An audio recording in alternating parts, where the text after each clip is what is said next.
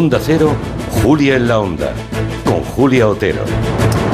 Ganar tiempo para la vida ha sido uno de los lemas de Yolanda Díaz y finalmente se ha materializado en las peticiones de sumar para el acuerdo de investidura, esto es, la reducción progresiva, progresiva de la jornada laboral que a lo largo de la legislatura se situaría en 37 horas y media.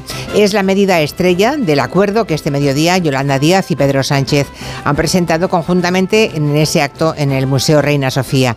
Pero es solamente una parte de un amplio paquete de medidas sociales entre las que también se encuentra otra subida del salario mínimo interprofesional, el refuerzo del sistema sanitario para adelgazar las listas de espera o la prórroga del impuesto a la banca y a las grandes energéticas.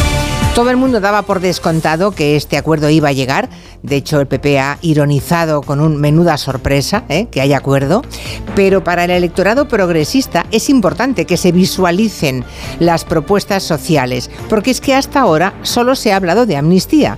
Es más, hoy mismo, para responder a ese acuerdo de gobierno, el PP ha vuelto a hablar de amnistía. En ningún momento ha opinado sobre el paquete de medidas sociales. Sería bueno que supiéramos qué opina de la subida del salario mínimo interprofesional o qué opina ah, de la prórroga al impuesto a la banca o de reforzar el sistema sanitario. De eso fíjense que nunca hablan.